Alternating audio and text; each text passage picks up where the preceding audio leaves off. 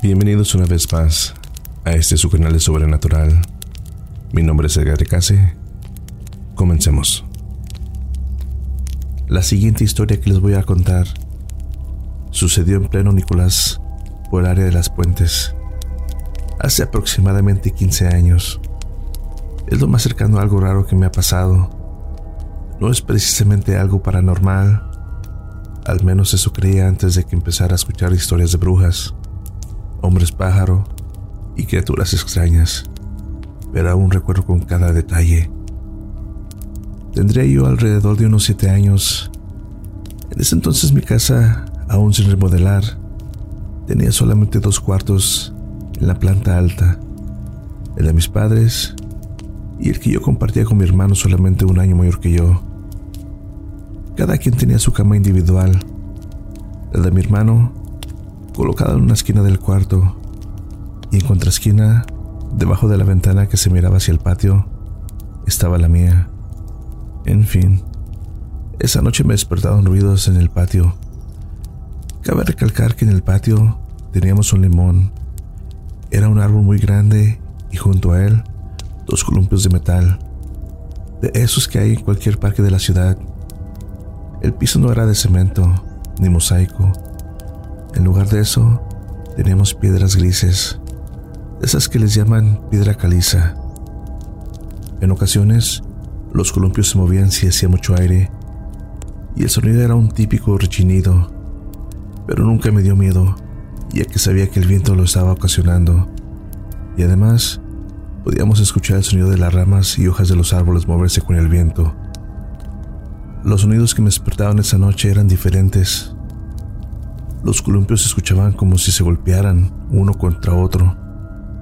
Las ramas del árbol se movían de una manera brusca y podía verlas moverse por su sombra reflejada en la pared del cuarto, ya que por la ventana entraba la luz de la luna.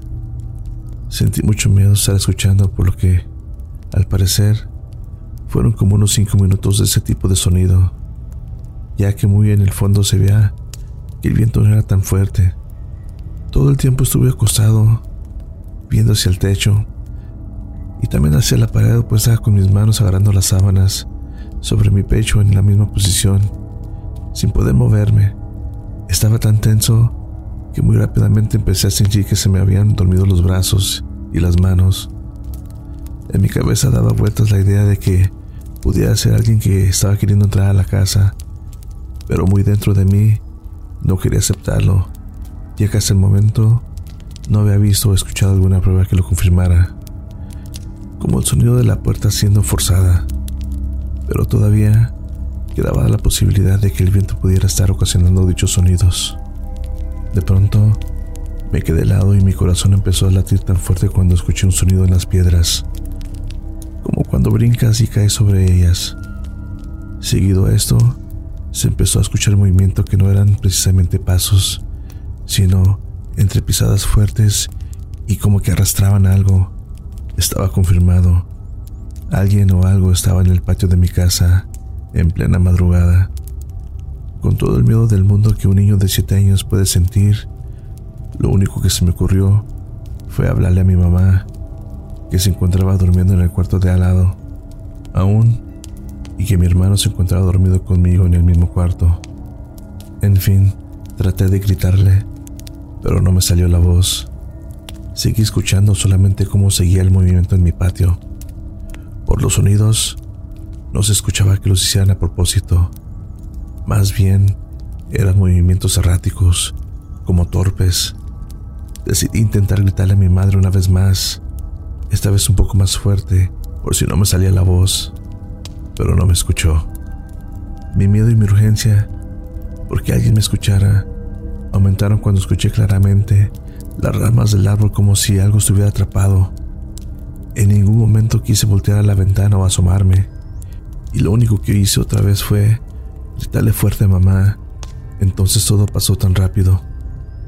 Esta cosa me escuchó, y al mismo tiempo que me levanté de la cama, dando la espalda a la ventana, Pude ver por milésimas de segundo aquella sombra espeluznante reflejada en la pared de mi cuarto.